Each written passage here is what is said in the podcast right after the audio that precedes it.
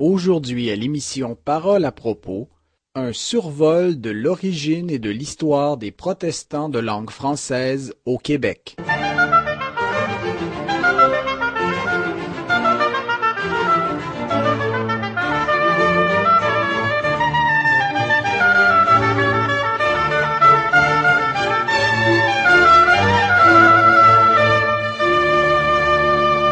Bienvenue à l'émission Parole à propos. Mon nom est Pascal Deneau. Euh, je suis euh, un nouvel animateur. En fait, j'ai un petit peu changé de, créneau. Mais vous connaissez déjà assez bien l'émission Parole à propos. On parle de toutes sortes de sujets et euh, aujourd'hui, on va parler d'histoire avec mon invité qui est Clément, qui est historien. Il veut pas qu'on dise qu'il est historien parce que il n'y a pas encore le titre officiel. C'est plutôt un apprenti historien qui étudie à l'Université Laval, mais en tout cas, il s'y connaît pas mal. Bonjour Clément. Salut. Alors, Clément est pas avec moi en studio, on est, on est séparés, mais par la magie d'Internet et de la technologie, on peut faire l'émission euh, ensemble. Et ben aujourd'hui, on va parler euh, du, euh, de la foi protestante, mais dans la perspective historique, on va parler des, des protestants de langue française au Québec. Alors, est-ce que ça fait longtemps qu'il y a des, des protestants de langue française au Québec? Euh, d'où d'où ça vient. En fait, peut-être que euh, beaucoup d'entre vous qui nous écoutez ignoraient que euh, le protestantisme au Québec, en Nouvelle-France, j'allais dire, parce qu'il existe en fait depuis la Nouvelle-France, n'est-ce pas, Clément? Exactement, depuis l'aube de la Nouvelle-France. D'ailleurs, j'ai un bouquin ici, je vais le mettre en lien sur le, site internet Un héros dans le net, sous le, le billet qui va être associé avec cette émission, euh, qui s'intitule Des loups dans la bergerie, les protestants de langue française au Québec, 1534 à 2000 de Jean-Louis Lalonde.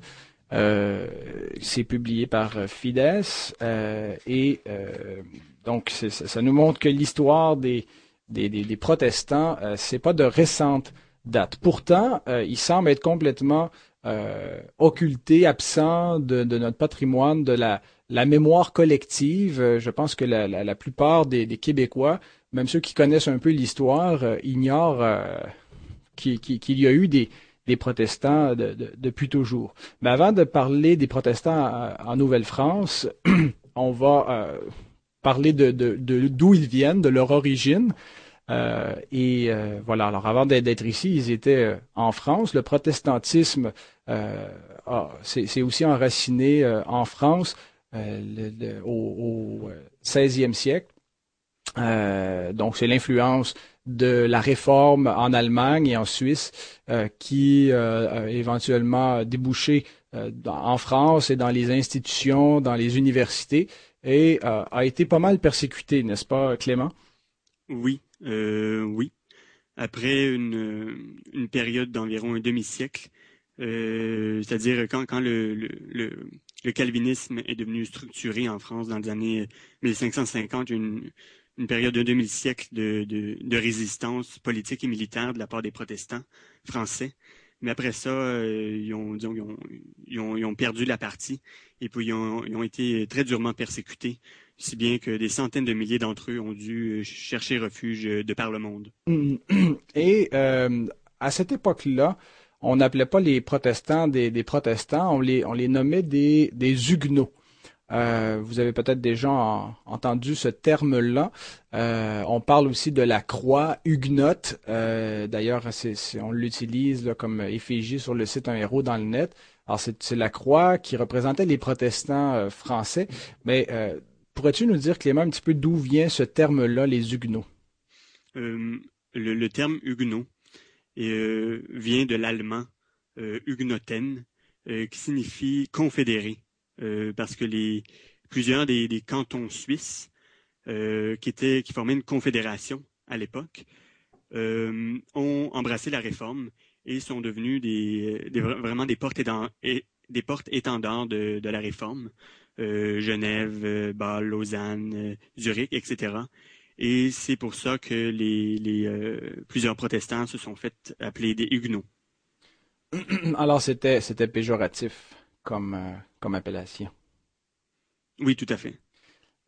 Au départ. Oui, oui, parce qu'aujourd'hui, généralement, on, on aime, bon, je sais pas si on aime bien, mais en tout cas, on, ne répugne pas le, le terme huguenot et puis euh, on s'associe comme protestants français au Québec euh, euh, comme héritiers de, des huguenots qui ont immigré vers, vers le Québec. Tantôt, tu as parlé donc du contexte de, de persécution. Peut-être qu'on fera une autre émission là-dessus sur la politique française à l'égard du protestantisme et comment la France s'est énormément appauvrie en, persécutant les, protestants euh, français qui, ont fui dans, beaucoup de pays, qui ont enrichi énormément de pays en, s'installant dans, ces pays, euh, dont, la, Nouvelle-Angleterre qui est devenue éventuellement les, États-Unis d'Amérique. C'est pour ça qu'on retrouve aussi beaucoup de noms français dans, cette partie des États-Unis, en Nouvelle-Angleterre. Euh, mais est-ce que c'est dans ce contexte de persécution que les Huguenots sont venus au Québec? Oui, euh, oui, puisqu'il y avait, puisqu'ils étaient persécutés en Nouvelle-France, les dirigeants du mouvement réformé en France ont conçu très tôt le projet de, créer des colonies refuges euh, aux Amériques pour les protestants français. il y a eu des tentatives à cette fin qui ont été faites dans les années 1550-60 au Brésil et en Floride mais euh, ça l'a échoué. Et finalement, euh, euh, finalement, c'est des catholiques et des protestants qui sont venus fonder la Nouvelle-France dans la vallée du Saint-Laurent. Est-ce que initialement la Nouvelle-France devait être une colonie refuge? Eh bien, écoutez, les, catholiques concevaient la Nouvelle-France comme une, une terre euh, d'allégeance 100% euh, papiste qui serait euh, épurée de l'hérésie protestante. Et contrairement à eux, les, réformés voyaient la Nouvelle-France comme une terre de refuge où ils pourraient prospérer et pratiquer leur religion librement. Donc, c'est dans, dans ce contexte de, fuite qu'ils se sont installés ici, mais comme les Français ne voulaient pas euh, avoir la présence protestante en Nouvelle-France, comment est-ce que comment est-ce que ça s'est vécu ici? Est-ce que euh, ils ont cohabité? Est-ce que les, protestants, les Huguenots ont été tolérés? Est-ce qu'ils ont été persécutés en Nouvelle-France? Bon, au départ, euh, il y avait cohabitation assez pacifique et même une certaine dominance des Huguenots. Est-ce que c'est vrai, excuse-moi de t'interrompre, on dit que peut-être même que Samuel de Champlain euh, était un Huguenot? Euh, il est bon, son origine familiale est un peu obscure. On sait que son parrain, marraine étaient des Huguenots. Il a eu une éducation huguenote. Il a marié une huguenote. Il a combattu dans les troupes huguenotes pendant les guerres de religion. Mais euh, euh, selon moi, il n'était pas tel un homme euh, avec une très grande ferveur religieuse. Lui pensait plus de créer une France nouvelle en terre américaine. Et euh, ben, au départ, il a coopéré surtout avec des Huguenots. Et quand la, situation des Huguenots s'est détériorée, il a coopéré plus avec des catholiques romains.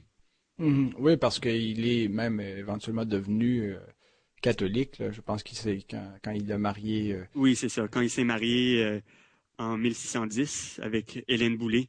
Il, est devenu officiellement catholique, mais c'était autant un mariage euh, euh, intéressé politique qu'une conversion politique. ouais.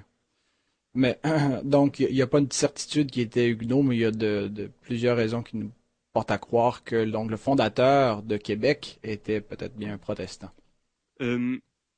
Euh, non, écoutez, euh, ben, officiellement, dans ce temps-là, Champlain, on croit qu'il était toujours euh, protestant, mais c'est pas tant, euh, je pense, sur Champlain qu'il faut porter notre attention que sur les collaborateurs de Champlain, sans qui Champlain n'aurait jamais pu accomplir tout ce qu'il a accompli.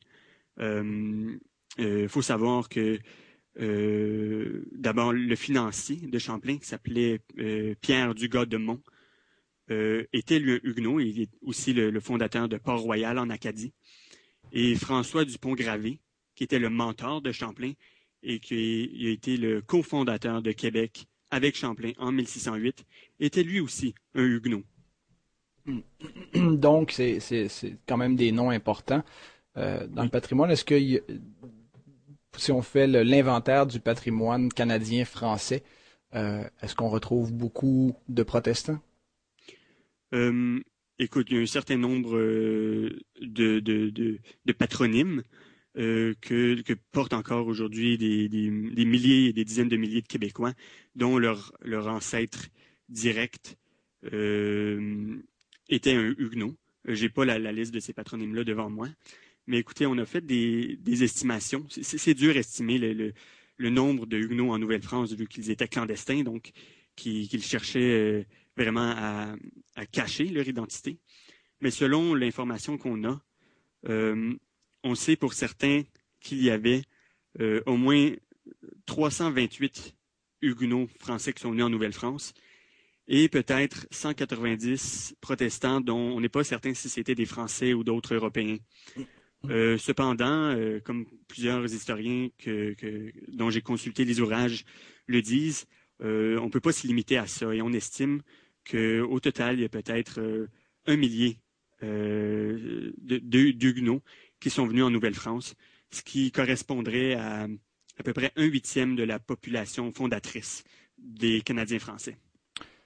Ah, c'est quand même c'est quand même vraiment important comme comme présence. Est-ce que euh, donc ça on parle au niveau de, quand on était au 16e siècle, est-ce que ça a été une présence continue? Est-ce qu'il y a eu des, protestants euh, à toutes les époques de, l'histoire du Québec? Oui, à toutes les époques. Et quand je parle protestant, bien sûr, je, sous-entends protestants de langue française. On sait qu'après la conquête, il y, a, eu des protestants anglais, mais des, protestants de langue française, il y en a eu à toutes les époques. Évidemment, leur leur euh, leur situation n'était pas identique à, toutes les, époques, mais on sait par, exemple que tout au long de la Nouvelle-France, on sait qu'il y avait des Huguenots, même s'ils étaient officiellement interdits de venir en Nouvelle-France à partir de 1627, parce que le, clergé catholique romain continuait euh, à se plaindre en moyenne à peu près euh, une fois par décennie, d'envoyer des lettres euh, de, de, remontrances et de, plaintes aux autorités françaises euh, pour dénoncer la, la, la, la présence d'Huguenots en Nouvelle-France. Donc, on sait par cette façon-là qu'ils euh, étaient dans la, colonie. Euh, et on peut très bien suggérer que, même si on, n'en a aucune trace, qu'il y avait des, cultes clandestins, comme il y avait à la même époque en France, dans la période qu'on appelle le désert, on faisait des, euh, on chantait des cantiques dans les grottes, puis on se cachait dans la forêt. Et puis il y avait probablement eu des choses similaires en Nouvelle-France. Mhm. Je me souviens de mon cours avec euh, le, docteur euh, Richard Lahid, qui, qui est historien, qui s'est intéressé au franco-protestantisme en Amérique du Nord et qui a fait son doctorat sur Chiniki. Euh, et de ce rapport entre la langue et, la religion, euh, donc surtout après la, conquête, et qui c'est un facteur qui explique pourquoi d'une génération à, l'autre, il fallait toujours refaire, il n'y avait pas d'acquis. Euh, les, protestants francophones, pour ils avaient choix entre leur langue ou leur foi. Si ils voulaient vivre en français, euh, ben, si vous voulez travailler en français et se marier en français et, ainsi de suite, que leurs enfants puissent s'éduquer, ben, ils devaient être catholiques. Euh, et euh, donc, ils devaient, après, après une génération, leurs enfants étaient assimilés en allant à, l'école dans des catholiques, et ainsi de suite. Ils finissaient par perdre la foi protestante après une génération ou deux ou si la, la, foi protestante leur apparaissait euh, plus importante que leur culture, euh, leur patrie, euh, ben ils ils s'assimilaient aux protestants de langue anglaise parce qu'ils étaient plus plus nombreux que les, les protestants francophones, mais après une génération d'eux, finissaient par perdre leur langue. Alors c'est pour ça que d'une génération à l'autre, euh, il n'y avait pas une, forte continuité. On, avait de la difficulté à transmettre le flambeau chez les, protestants de langue française. Soit ils devenaient catholiques, soit ils, ils s'anglicisaient. Est-ce que tu voulais ajouter quelque chose à cet effet-là? Oui, ça là, euh, c'est effectivement un portrait euh, réel. ça a été un, grand problème du franco-protestantisme québécois qui, a dû attendre les, années 1960-70 pour se constituer durablement en un réseau d'églises francophones, ne pas toujours dépendre des, des ressources et des organisations anglophones. il y a eu par contre, dans la seconde moitié du 19e siècle, euh, une, demi-dizaine de pensionnats franco-protestants au Québec qui ont, vraiment bien fonctionné, qui ont eu euh, un certain impact. Euh, mais ces, pensionnats-là ont tous fini par fermer un siècle plus tard. donc voilà. Ben, on va on va reprendre immédiatement. On va faire une, petite pause et on va reprendre avec ce, sujet que tu viens d'aborder, le, le franco-protestantisme après 1960. Euh, il y a eu des bouleversements importants dans la société québécoise euh, et, ça a donné, ça a permis donc aux, protestants francophones de, de, s'installer, euh, de s'enraciner solidement dans la province. Et puis on va en parler immédiatement. On va pas faire une pause commerciale parce que vous savez qu'on n'a pas de, de, pause publicitaire, mais on va vous faire jouer une pièce musicale en fait qui est euh, enregistré par euh, l'Église baptiste de cette île. C'est le cœur de l'Église baptiste de cette île. Donc, on est dans la foi protestante française, des Huguenots donc qui euh, vont chanter pour nous un cantique.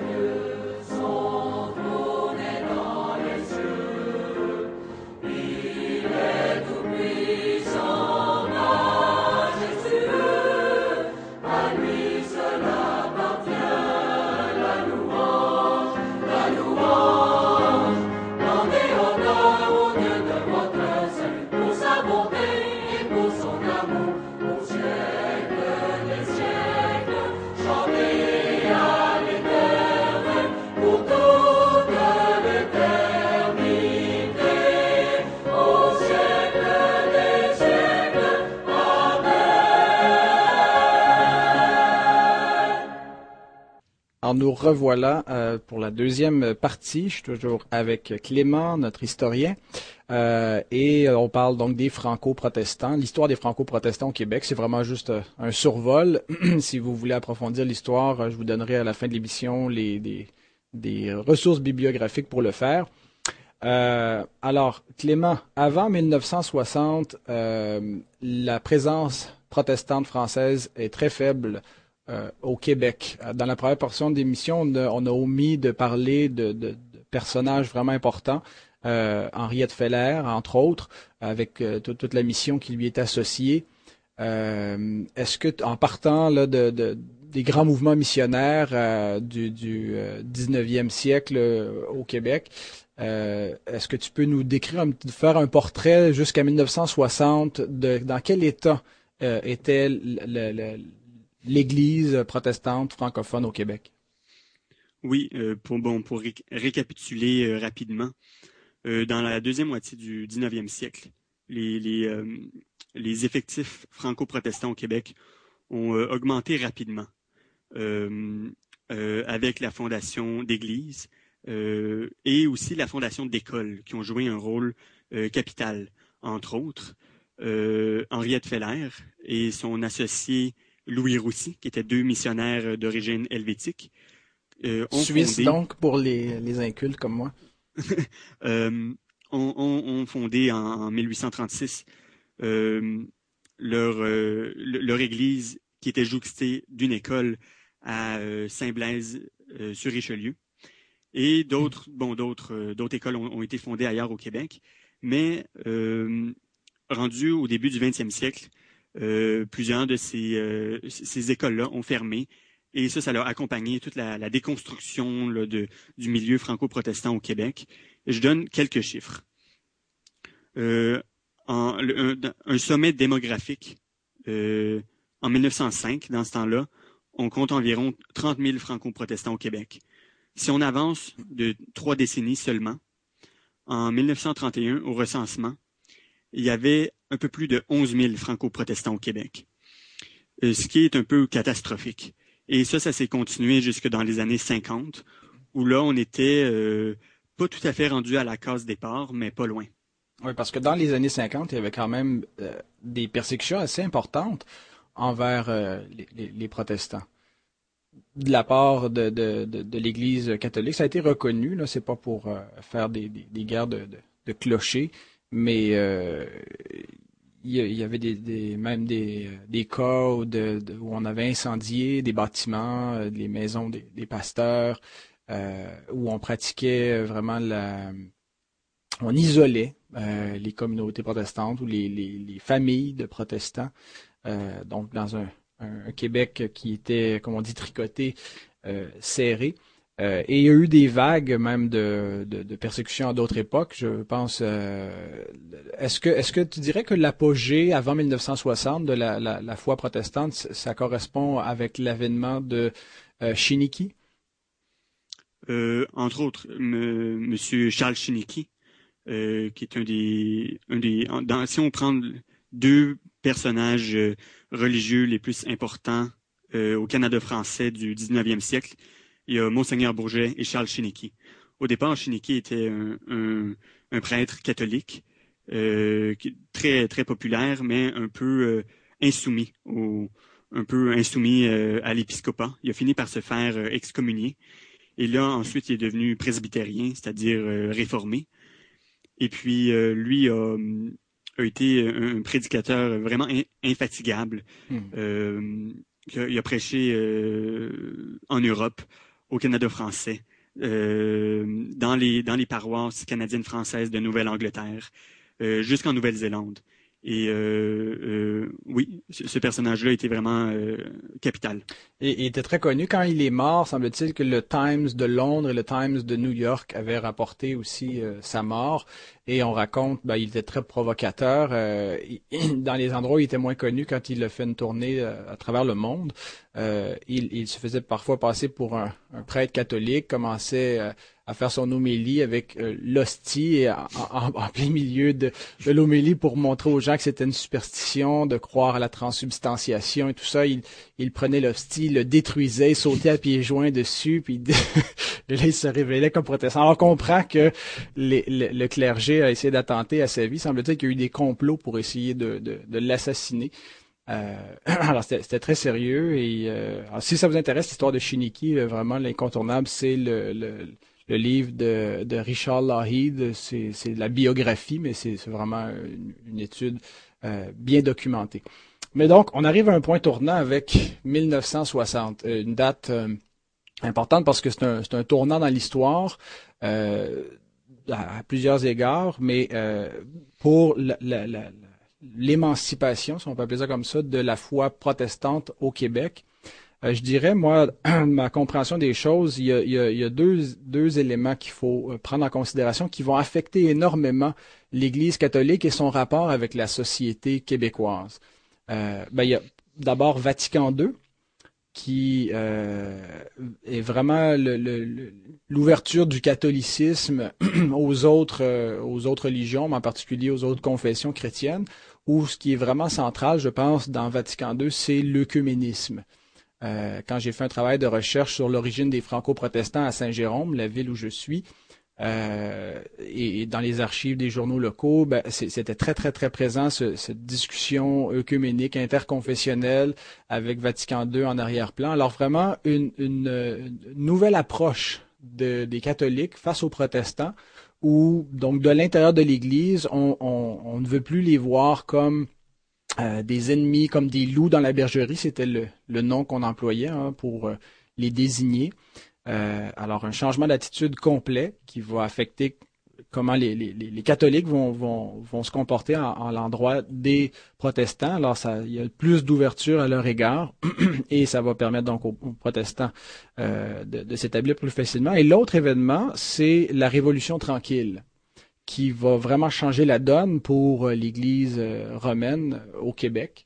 Euh, qui euh, n'aura plus la, même place qu'elle avait avant la Révolution tranquille. On sait que les institutions euh, par exemple les hôpitaux, l'éducation étaient gérés par l'Église catholique, surtout avant la, Révolution tranquille, mais par la suite, bon, on a voulu séculariser tout ça, mettre ça entre les, mains de, l'État, et ça l'a affaibli à la longue beaucoup l'Église catholique et ben, ça, fait en sorte que non, ça s'est accompagné avec un mouvement de euh, départ, de une forme d'apostasie générale de la société. Bon, vous connaissez la Révolution tranquille, les, années 60 euh, et toutes les, révolutions, les idéologies euh, qui venaient à cette époque-là. C'était pas un bon temps pour l'Église catholique. mais donc avec ça, ça a, coïncidé un effort missionnaire important de la part de, chrétiens évangéliques américains et qui venaient aussi de l'Ouest canadien. Euh, qui euh, fait sont venus évangéliser euh, au Québec, essayer de rejoindre les Québécois dans leur propre langue avec l'Évangile. Et je pense que la plupart des églises au Québec, aujourd'hui les églises évangéliques protestantes, est-ce que tu as, des chiffres, Clément, un petit peu sur le, les statistiques des des, églises au Québec? écoutez, les églises baptistes, il y en a peut-être 125 francophones. Et toi, en as-tu sur, euh, disons, les pentecôtistes? Ouais. Ben, j'ai, euh, j'ai pas les, détails comme ça, là, mais là, j'ai devant moi le, le, répertoire chrétien qui est fait par Direction chrétienne, un organisme interconfessionnel à Montréal, euh, qui disent qu'au Québec, il y a 1081 églises protestantes, mais ça inclut autant anglophones que francophones. Il y a 601 églises françaises et 480 églises euh, anglaises dans la province euh, qui sont protestantes. Alors, il y a plus de francophones, de, protestants francophones au Québec maintenant que euh, anglophones. C'est un, c'est sans précédent dans l'histoire que, et c'est vraiment à partir des années 70. Euh, qu'il y a eu une espèce de réveil, de boom, et, et, c'était des, des des ex-catholiques pour la plupart, des gens, euh, c'est beaucoup des boomers dans les années 70, des gens qui ont connu donc euh, cette époque de révolution tranquille, qui se sont convertis à la foi chrétienne. Moi, mes parents sont devenus chrétiens évangéliques euh, à cette époque-là. et il y, a, une théorie intéressante de mon professeur, je, réfère encore à lui, Richard Lahid, sur euh, des facteurs sociaux qui ont accompagné le, réveil, euh, le réveil protestant évangélique au Québec, où la plupart des chrétiens évangéliques, on dit qu'il y a une population d'à peu près 60 000 chrétiens évangéliques au Québec. Euh, et qui tirent surtout leur origine de, ce réveil-là, de cette implantation-là. Et c'est donc un, mouvement de réveil qui n'a pas eu lieu chez les, évangéliques anglophones, mais uniquement chez les francophones. Et un des, facteurs que, d'après le, professeur Lahid, qui euh, expliquerait entre autres ça, c'était un mouvement qui, euh, le, réveil évangélique, qui était, si on veut, alimenté par le nationalisme québécois. qui, était vraiment incarné par l'ascension du Parti québécois avec euh, René Lévesque et tout le mouvement séparatiste et cette idée de s'affirmer comme, comme, euh, comme francophone. Et il semble que, comme, comme, québécois, et que le, le, le, le, réveil évangélique était quelque part, suivait la courbe de euh, l'ascension de, de, du nationalisme québécois. Et que le, ce, réveil a, démarré un petit peu en même temps que ce mouvement-là et a plafonné aussi en même temps avec l'échec du, du, référendum, du premier référendum. Euh, c'est 1980, le premier référendum? Oui. Euh, et donc, qui, qui, qui, ben, ils ont tous été échoués, mais le premier référendum euh, qui, avait échoué, euh, c'est comme si par la suite, il est, venu une espèce de cynisme dans la population québécoise vis-à-vis des, des, idéaux, vis-à-vis comme ça de, de, de, cette idée de, de, former un peuple. Et puis, donc, il y avait dans avant avant 1980, cette, ambition, ce désir de nouveauté, ce désir, euh, cette croyance que tout était possible et sociologiquement parlant, parce qu'on comme théologien, on croit que le réveil ultimement vient de Dieu, mais on peut s'intéresser quand même aux facteurs sociologiques. Euh, ben, c'était l'époque du tout est possible euh, et qui, aurait alimenté beaucoup, favorisé énormément l'implantation de la foi chrétienne euh, évangélique. Est-ce que tu avais déjà entendu cette, cette, analyse-là? Hmm, pas tout à fait de la façon dont tu la présentes, mais j'ai moi-même fait des, recherches sur certaines églises locales, par exemple dans les cantons de l'Est, dans les années 60, 70, 80, et j'ai constaté que la dynamique n'était pas la même. les, les, les missionnaires euh, américains qui sont venus et même d'autres d'autres euh, Canadiens anglais de souche qui euh, qui collaboraient avec les, les églises évangéliques francophones dans ce temps-là ont compris que les églises francophones devaient vraiment être francophones, même quitte à être presque unilingues francophones, et ont même accepté l'idée que ces églises-là devaient être institutionnellement indépendantes euh, de, de, leur, euh, co-religionnaire du Canada anglais et des États-Unis parce qu'ils étaient persuadés que le Québec allait se séparer d'une année à l'autre. ben, euh, si ça vous intéresse de, lire un peu cette thèse-là, elle est disponible dans le, le, livre Histoire du protestantisme au Québec depuis 1960. C'est un collectif par Richard Lougheed, Wesley Peach et Glenn Smith. Euh, alors, c'est intéressant pour euh, comprendre le, le, le, mouvement évangélique récent. Euh, sinon, ben, pour un survol plus global et complet de l'histoire des, des, protestants au Québec, ben, c'est Jean-Louis Lalonde, des loups dans la bergerie. Je vais mettre les liens sur le site Un héros dans le net, avec d'autres liens également que Clément nous a trouvés sur l'histoire euh, des, protestants. Alors, si vous voulez approfondir davantage euh, votre, connaissance de, cette histoire, alors vous, trouverez euh, tous les liens nécessaires pour le faire. Voilà. Alors, ben, merci beaucoup Clément de ta participation et puis ben, on va te retrouver prochainement pour une autre émission. Oui, à bientôt.